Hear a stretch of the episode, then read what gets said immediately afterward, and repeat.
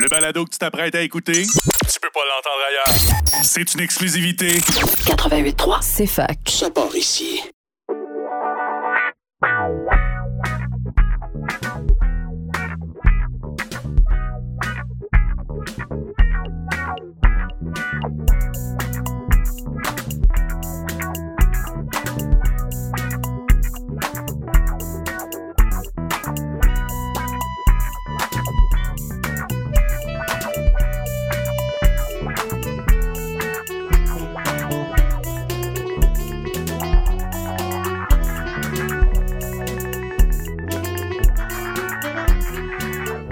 Tous et toutes, bienvenue à ce 19e épisode de La Tête à Papineau, deuxième épisode d'une troisième saison déjà. Je suis votre animateur Alexis et aujourd'hui on va avoir beaucoup de plaisir comme à l'habitude. Donc pour remettre en bain les auditeurs et auditrices, ben, on rappelle un peu c'est quoi le but de notre podcast, La Tête à Papineau, de podcast Bistro Brain. On veut diffuser la science de manière accessible à travers le plaisir. Et le podcast, ben, c'est une deuxième façon de faire, notamment en réinvitant des anciens présentateurs et présentatrices qu'on a reçus à nos événements et en leur donnant une nouvelle tribune en s'intéressant cette fois-ci un peu plus à leur parcours personnel, leur motivation, leur passion et intérêt. Et ben, vous êtes le public cible, vous, chers auditeurs, auditrices, qui avez feu ardent en vous pour la curiosité intellectuelle et scientifique. Donc, euh, on vous remercie encore une fois d'être là. On fait un petit retour également sur nos derniers événements depuis la publication de l'épisode 18, le 16 septembre. Donc, on a eu trois événements. Premièrement, le 20 septembre, c'était le Démon de ton mythe à Montréal, donc pour commencer cette troisième programmation dans la métropole. Et cette fois-ci, on était au Petit Campus, une petite salle du Café Campus, si vous connaissez. On a reçu une trentaine de personnes et on a eu la chance d'entendre des gens parler de bactéries, de douance et d'architecture durable, même à la fin. Donc, très intéressant. Merci encore à ceux qui étaient là. Le 1er octobre, on a eu le pique-nique scientifique de la journée d'utilisation scientifique de Sherbrooke au Parc Jean-Cartier. Il y a eu 150 personnes qui étaient présentes. Beaucoup de plaisir, jeux gonflables, des tacos, euh, des présentations par affiche, des conférences principales. C'est un troisième rendez-vous pour cette édition. Et aujourd'hui, on est le 5 octobre en studio, mais on vous invite à écouter en rediffusion l'événement Biologie molécule qui avait lieu euh, au Boquet-Bière à Sherbrooke. Donc, euh, résumé de l'épisode aujourd'hui, on va avoir une chronique avec Maud Hamilton sur quoi exactement? Aujourd'hui, je vais vous parler des hobbits. Mais bon, pas tout à fait, mais on, on va y arriver. Parfait, on va y revenir. Et j'ai également à ma gauche Julie. Hello, hello. Moi, aujourd'hui, je vais faire euh, une entrevue avec euh, Zelda Muso, qui est ici, donc avec nous, notre invitée de la soirée. Salut Zelda, comment ça va? Allô, ça va très bien, merci. Donc, bienvenue parmi nous. euh, très content de t'avoir euh, pour ce 19e épisode. Et on va enchaîner dès maintenant avec la chronique avec Maud. Donc, comme je l'ai déjà dit, aujourd'hui, je vais vous parler de nos cousins les hobbits. Des habits, euh, ça faisait comme dans le Seigneur des Anneaux? Oui, mais même si ceux dont je veux vous parler euh, ce soir tirent leur surnom de la célèbre œuvre de Tolkien, ils sont tous sauf fictifs. Je parle d'une autre espèce humaine qui a foulé la Terre il y a environ 100 000 à 50 000 années, l'Homo floresiensis. Mais avant d'entrer dans le vif du sujet, on va faire un petit quiz pour voir si vous connaissez bien votre évolution humaine. à tour de rôle, je vais vous demander de nommer une espèce humaine et la dernière personne à en nommer une va se mériter toute mon admiration. Un très grand prix. un très grand prix.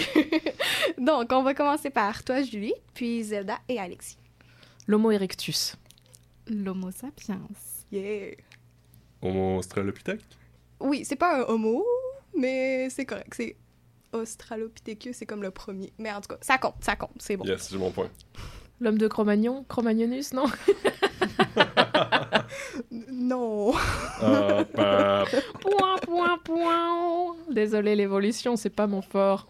Euh, Il y avait pas Homo habilis aussi, quelque part? Oui, Oh yes, c'est bon, bon. bon, ben, Ben, je pense qu'on va s'arrêter là. Donc Mais de toute façon, j'ai êtes, euh, gagné. Ben oui, t'as gagné, Alice. Bravo. tout cas, vous êtes pas mal bon. Mais pour vous mettre encore plus dans le bain avant de vous parler des hobbits, je vais faire un petit sommaire de l'évolution humaine. Donc, il y a 6 millions d'années, il n'y a pas trop longtemps comme vous voyez, nos ancêtres commençaient à faire leurs premiers pas sur leurs deux jambes. On croit qu'ils ont commencé à se déplacer debout pour leur permettre de mieux survivre à leur habitat. Avance rapide à 2,6 millions d'années, les premiers hommes auraient commencé à utiliser des outils, principalement des éclats de pierre pour couper de la viande, par exemple. Ça a donc pris environ 3,5 millions d'années d'évolution pour commencer à utiliser des technologies aussi primitives qu'une roche aiguisée puisse paraître. Il y a 800 000 années, ils auraient découvert comment contrôler le feu et ça, ça a amené à un changement, oui, au niveau de la diète, mais possiblement aussi au niveau de leur socialisation. Je suis certaine que ça peut vous dire quelque chose, genre autour d'un feu, avoir du plaisir, boire une petite bière. Mais bien évidemment, il ne buvait pas vraiment de petite bière, là, mais bon. Moi et Julie, on fait des oui de la tête. Oh yeah! Donc, le feu, ça a été un bon vecteur pour favoriser la transmission des connaissances, puis aussi pour se protéger de la nuit puis des créatures qui se cachent. Donc, est-ce que tu es en train de me dire que, comme Bistro Brain, le feu a permis la transmission des connaissances? Je suis sûre que tu t'attendais pas à ça, Alexis, euh, ce soir, à comparer euh, la découverte du feu avec Bistro Brain. Mais donc, après ça, leur cerveau, leur cerveau se serait complexifié pour leur permettre d'avoir des interactions plus complexes entre eux, mais aussi avec leur environnement. Les scientifiques s'accordent pour dire euh, que pour l'instant, il y a au moins 21 espèces humaines différentes qui auraient existé à un moment ou à un autre de notre évolution. Par contre, il manque encore euh, des bouts à notre histoire et donc possiblement de nouvelles espèces humaines qui permettraient de peindre un tableau plus exact de notre évolution. En tout cas, euh, on a fait un bout de chemin depuis, hein? Et est-ce que tu aurais une suggestion de ressources pour que notre auditoire, si jamais ils veulent en savoir plus sur l'évolution humaine, puisse euh, consulter? Oui, tu t'en doutes bien. Euh, donc, si ça vous intéresse, je vous invite vraiment à consulter euh, le site de l'Institut Smithsonian sur le sujet qui est vraiment complet. Puis moi, euh, ce soir, je vais plus vous parler d'une autre espèce humaine. Bon, donc euh, j'espère que ça vous a bien rafraîchi la mémoire, mais maintenant, je veux qu'on revienne à il y a 50 000 ans, au moment où la Terre est encore dans l'ère paléolithique. À cette époque, les mammouths étaient encore en vie et nos ancêtres, l'Homo sapiens, commençaient à migrer hors du continent africain. Il aurait existé à ce moment d'autres espèces humaines qui vivaient en parallèle. L'une de ces espèces, l'homme de Flores Homo floresiensis, ou de son surnom le a été découverte en 2003 en Indonésie sur l'île de Flores. Donc, j'imagine que ce nom-là de Hobbit, il vient pas de nulle part. Peut-être qu'il y avait des ressemblances entre la créature de Tolkien puis celles qui ont dé- découvert. Oui, donc euh, selon euh, les ossements qui ont été retrouvés, l'homme de Flores aurait mesuré environ 3 pieds 6. Euh, pour notre auditoire français et pour Julie et Zelda ce soir, ça correspond à environ 1 mètre. C'est donc aussi grand qu'un enfant de 3-4 ans. En plus de leur petite stature, les proportions du reste de leur corps étaient aussi différentes de nous. Leurs membres inférieurs étaient petits en comparaison aux bras et aux pieds qui paraissaient plus larges. Ainsi, ils avaient de courtes jambes pour des bras et des pieds qui nous sembleraient disproportionnés. Les hanches et les épaules étaient aussi plus larges. Ok, d'accord. Donc, je vois vraiment la comparaison entre les hobbits. euh, même quand on rendu trois pieds, c'est quand même pas mal de pieds, ça. Ah, excuse, tu voulais dire des, des gros pieds, c'est ça? Donc, euh, est-ce que leur usage était aussi euh, différent? Oui. Puis aussi quelque chose à propos de leur crâne qui était étonnant. Donc, avec une stature comme ça, ce serait plutôt étonnant que l'homme de Flores ait un cerveau qui est aussi gros que le nôtre. Leur crâne était très petit. Leur boîte crânienne accueillait un cerveau d'environ 420 cm3 de volume. Euh, J'imagine que ça dit pas grand-chose comme ça, mais c'est un, cerveau qui est pas plus grand que celui d'un nouveau-né, en gros. Donc, la première fois qu'on a découvert leur crâne, c'était tellement un petit crâne qu'on pensait que c'était un crâne d'enfant. À leur défense, à ce moment-là, c'était juste un, un fragment du crâne. Mais quand ils ont découvert le reste, toutes les dents d'adultes étaient présentes. Ça a permis de conclure qu'on avait réellement affaire à une espèce humaine adulte, de très petite taille, et pas à des enfants. La taille de leur cerveau était environ le tiers du nôtre. Pour vous donner une meilleure idée de ce à quoi ils ressemblent à part ça, ils avaient de larges dents pour la taille de leur visage, une arcade sourcilière prononcée, un menton presque non existant et un front qui était descendant. À partir de cette morphologie particulière, on peut déterminer qu'on partagerait des ancêtres communs avec l'homme de Flores. Mais ce serait un peu plus comme un cousin éloigné qui aurait évolué pendant un certain temps en parallèle avec l'Homo sapiens. En 2004, au moment de la publication de cette découverte, c'était plutôt controversé comme théorie. Et pourquoi ça exactement? Ben, faut savoir que euh, de trouver des ossements aussi vieux dans cette région d'Asie, en plus sur une île qui est isolée, ça a été un choc. Alors, qu'en plus de ça, ce soit une toute autre espèce humaine qui n'avait pas encore été décrite, certains scientifiques se sont demandé si l'Homo floresiensis était vraiment une nouvelle branche de l'histoire de l'être humain. Est-ce que ce serait pas plutôt un Homo sapiens avec une maladie ou un problème de croissance? Quelque chose comme du nanisme peut-être? Par contre, depuis, les scientifiques semblent s'accorder pour dire que l'homme de Flores est réellement une espèce distincte de l'homme de l'humain moderne. C'est pas clair clair encore comment l'Homo floresiensis est parenté à nous. On sait qu'il a des caractéristiques physiques qui s'apparentent aux astralopithèques, que tu as mentionné plus tôt, Alexis, Ah, qui est donc une, humaine, euh, une espèce humaine qui précède ce qu'on considère comme euh, les, les premiers humains, là, donc du genre Homo. Euh, mais il possède aussi certaines caractéristiques qui font penser aux Homo erectus, qui est une autre espèce humaine également mentionnée plus tôt. En résumé, oui, les Homo floresiensis semblent être une espèce humaine à part entière, mais exactement comment ils ont, ils ont évolué, on ne le sait pas encore. Donc, il n'y a pas lieu de savoir s'il y a encore plus de similitudes avec le bit, euh, c'est-à-dire en mangeant du pain elfique ou en faisant des jigs sur une table. Donc malheureusement, on ne saura sûrement jamais s'il faisait de la gigue sur la table, mais les archéologues ont découvert des outils primitifs en pierre sur l'île de Flores. Donc, les Homo floresiensis semblaient tailler leurs outils en utilisant une pierre comme enclume et une autre pierre comme marteau. Après, du côté alimentation, il y a des ossements de stégodon, d'un genre d'éléphant maintenant étant qui a été retrouvé près de, des- hommes de Flores.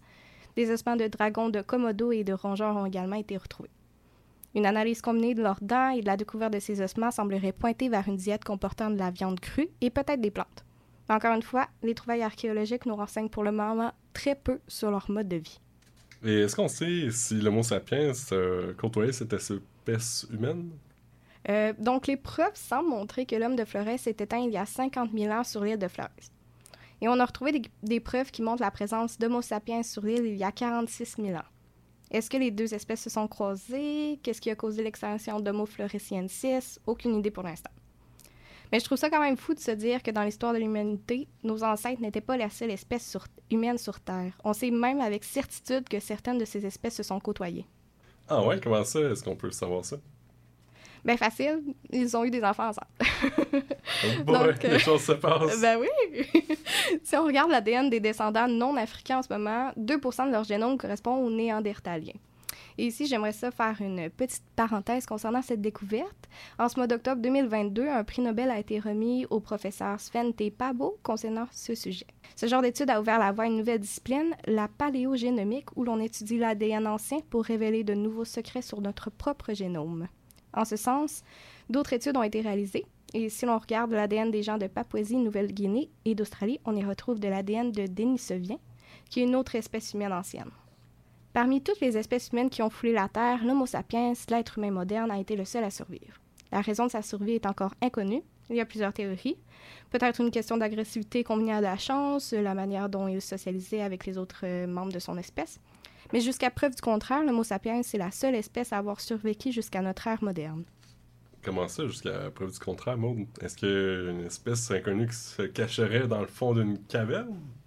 On raconte à ce jour sur l'île de Flores qu'une créature mi-homme, mi-singe, dont la description semblerait correspondre à l'Homo floresiensis, a été vue. Tu trouves pas que ça rappelle la légende du Bigfoot un peu? Un petit peu. hein?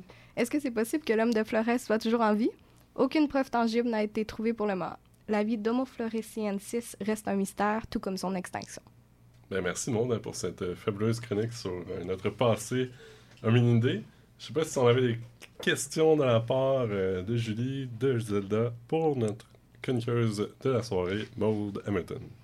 Oui, moi j'ai une question. Ben, au bout d'un moment, tu disais que euh, il y avait des, des différends à propos de la théorie euh, du, du nanisme. Mais s'ils ont retrouvé plusieurs squelettes comme ça, comment, comment ils peuvent dire « Ah non, c'était pas ça. euh, Il me semble que le nanisme, ça va arriver à une personne, mais peut-être pas à toute la population. Fait que si toute la population est comme ça, c'était quoi qu'ils en disaient? Mais en fait, c'est exactement ce que tu viens de dire. là. Vu qu'ils ont retrouvé plusieurs squelettes, ils ont pu établir que toute la population avait présenté cette morphologie-là, d'être plus petit et tout. Donc, pour ça, ils se disaient, ah, ça peut pas être du nanisme. Puis il y a aussi d'autres recherches qui ont été faites pour comparer à euh, des maladies qu'on voit présentement, dont le nanisme, pour comparer le squelette et tout ça. Puis les proportions correspondent pas. Donc, euh, par exemple, j'ai parlé du cerveau qui était très petit. mais Quelqu'un qui souffre de nanisme n'a pas un cerveau plus petit. Donc, euh, ça, c'est un exemple de, de preuve qui a été utilisée pour mettre un peu de, de côté cette théorie. Julie, une question? Moi, c'était pas. C'est ouais, plus ou moins une question, mais dans le fond, là, la, la, la paléogénomique, c'était ça? Ouais. C'est pas mal ça qui sert à faire les tests d'ancêtres qu'on peut acheter dans le commerce, dans le fond. Ça, c'est une bonne question. Je sais pas. Mais, tu sais, ça reste que tu vas regarder euh, l'ADN, tu génotypes euh, quelqu'un. Sauf que là, c'est de l'ADN ancien. Fait que ça doit se ressembler un peu euh, au niveau de la technique. Ben, merci, Maud, pour euh, cette chronique encore une fois. Puis euh, on vous invite à consulter les sources euh, qui vont être dans les notes de l'épisode pour en savoir davantage sur le passé de la période paléolithique.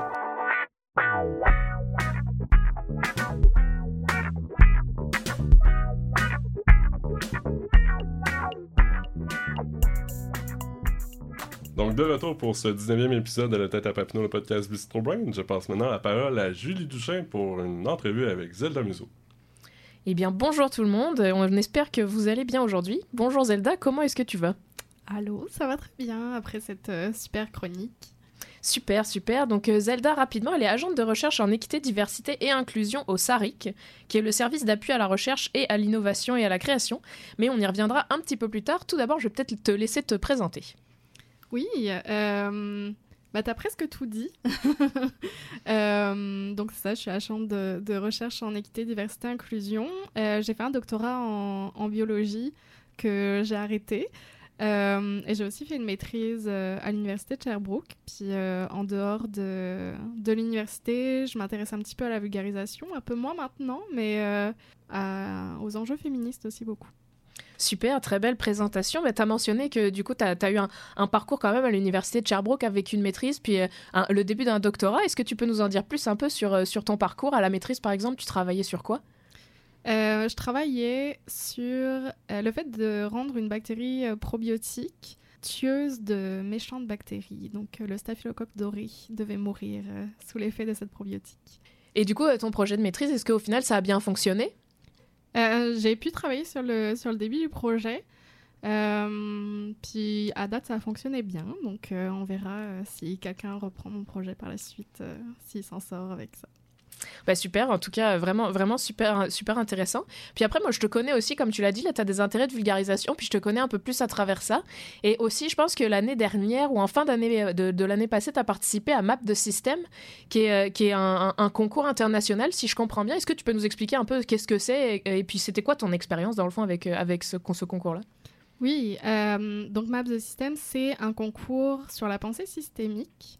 Donc, euh, essayer de, de penser en englobant euh, tout le, le système. Donc, c'est quelque chose qui m'intéressait beaucoup. On n'a pas trop l'habitude de- d'utiliser euh, ce mode de pensée-là.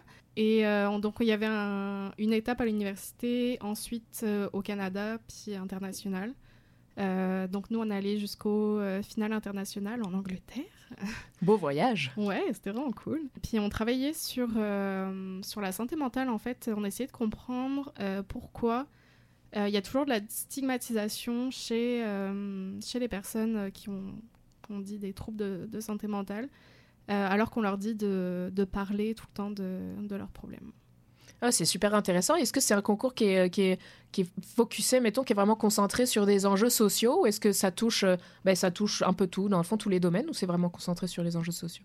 Non, non, c'est vraiment des, des enjeux sociaux. Il y, a il y avait beaucoup euh, sur le- les changements climatiques. C'est très d'actualité en ce Oui, moment. effectivement.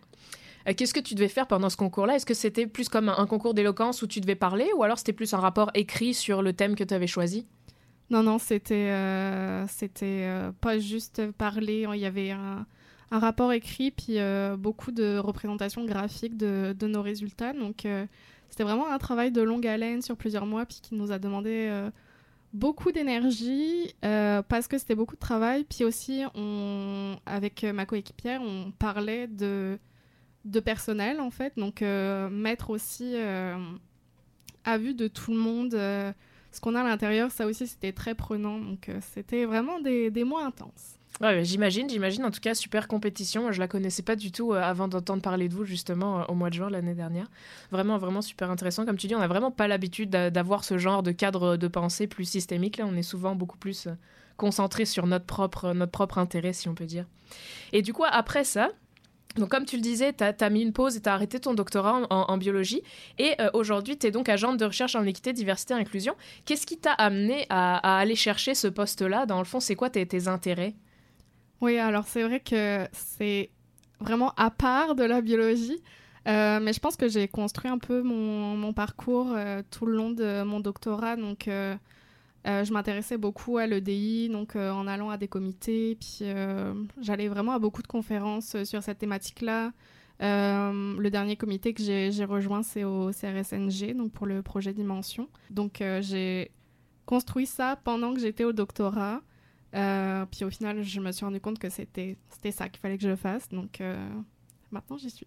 Ouais, c'est super. Je trouve que c'est un très bel exemple aussi de à quel point les études graduées, tu sais, ça sert pas juste à avoir ton diplôme puis à faire tes études, encore une fois, dans un domaine qui est souvent très concentré, très pointu. Ça te permet surtout de, te construire en tant, que, en tant que personne, dans le fond, là, de participer à plein de choses euh, que tu n'aurais peut-être pas l'occasion de faire. Et au final, d'arriver à trouver un peu ta, ta vocation, là, puis avoir un, un travail qui probablement est plus stimulant pour toi que ça ne l'aurait été de, continuer un- un doctorat ou de, de poursuivre dans l'académique, par exemple. Et, euh, et qu'est-ce que tu fais? Parce que moi, je me posais un peu la question, à savoir, agent de recherche en EDI, qu'est-ce que tu fais exactement? Ton day-to-day, il ressemble à quoi? Il n'y a pas vraiment de day-to-day, mais euh, je fais beaucoup de, réseautage, un peu de savoir à quelle porte euh, toquer pour, euh, pour chaque projet. Euh, puis j'essaye de challenger un peu euh, qu'est-ce qu'on peut mettre en place euh, de, nouveau en EDI. Donc euh, moi, c'est surtout l'EDI en recherche. Donc c'est aussi avoir un créer un appui pour, euh, pour les professeurs, notamment pour leurs demandes de subventions, parce que maintenant, il y a de plus en plus de parties euh, EDI à remplir euh, dans tes demandes de subventions. Ah ouais, effectivement, je, ben, je connais ça de ma propre boss, effectivement, qui doit remplir aussi ce genre de demande-là. Ouais, c'est super, vraiment, vraiment intéressant. Ça fait, ça fait combien de temps que tu es à ce poste aujourd'hui? Ça fait tellement peu de temps. ça fait euh, à peine un mois, je pense, que, que j'y suis, mais ça me plaît beaucoup. Ah, bah c'est parfait, super si ça, si ça te plaît comme ça. Puis je vais terminer ton entrevue par la question qu'on pose pas mal à tout le monde. On a compris que tu en avais fait un petit peu de la vulgarisation scientifique euh, euh, dans tes précédentes expériences. C'est quoi pour toi la place que devrait avoir la vulgarisation scientifique dans la société d'aujourd'hui? Une place plus importante que ce qu'elle a maintenant. Puis ben, je pense que c'est ça que vous faites. euh, vous essayez de faire. euh, puis en fait, vous, vous réussissez. Là. Euh, parce que les, les gens savent pas forcément dans le public, dans le public général ce qu'on fait, notamment sais, en, sciences, on le fait pour l'humain, mais les gens savent pas ce qu'on fait. Puis je pense que ils ont envie de comprendre de façon de façon claire et synthétique. Donc euh, pour moi, c'est de plus en plus important. Puis en plus, on l'a vu avec le Covid, à quel point c'est important d'avoir les bonnes explications en fait. Tout à fait. Ben, encore une fois, on est très d'accord avec ça. Je pense que ça fait beaucoup écho à notre, à notre mission aussi, puis à la mission que Bistro Brain et que ce podcast aussi s'est fixé. Mais super, c'est vraiment, vraiment super intéressant. Merci beaucoup, Zelda, d'avoir partagé ton parcours avec nous aujourd'hui. J'espère que tu as apprécié l'expérience et qu'on te reverra dans un prochain épisode peut-être. Oui, merci, merci. Merci beaucoup, Julie, pour l'entrevue et également Zelda, notre invitée spéciale pour euh, ce soir.